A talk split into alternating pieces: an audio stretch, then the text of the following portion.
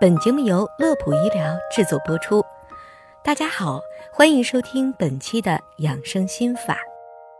脱发作为历史性问题，从古至今人们都深受折磨。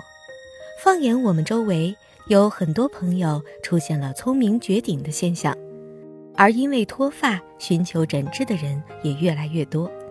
那么，到底是哪些因素导致的？又该如何预防呢？今天的节目当中，我们就带大家一探究竟。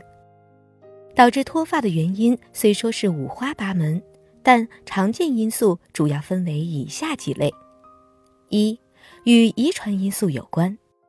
遗传性脱发可以说是最常见的脱发类型了，也叫雄性激素遗传性脱发、男性型脱发。为什么这么说呢？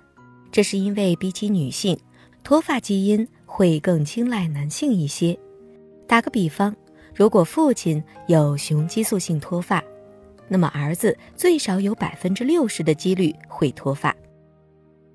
二，与缺乏锻炼有关。如今大多数年轻上班族通常都是在办公室一坐就是一整天，回到家更是动都不想动。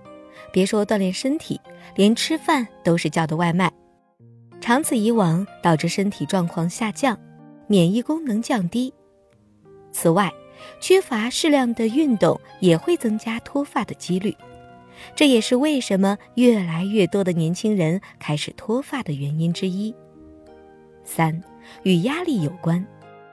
研究表明，脱发确实与压力有着很大的关系。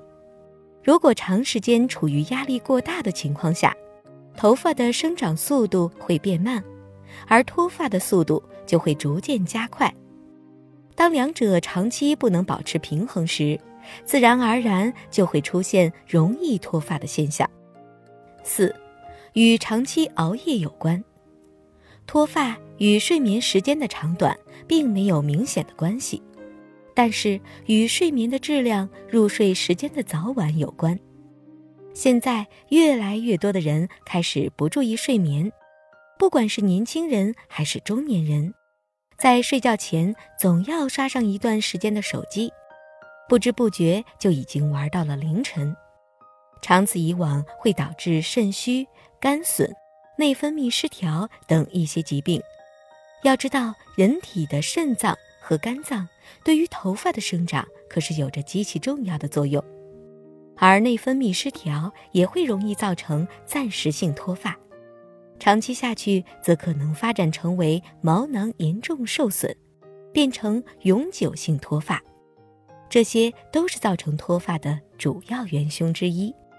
那么，针对脱发，我们应该怎么办呢？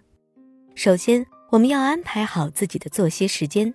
避免长期熬夜，另外还可以食用一些含有维 C、维生素 E、铁、碘的食物，譬如说胡萝卜、葡萄、黑芝麻、海带等等。除了这些，我们在梳头发的时候也要避免一些牵拉性的损伤，还有减少去染发、烫发的次数等等。好啦，今天的节目就是这些。乐普医疗健康调频，祝您生活安心，工作顺心。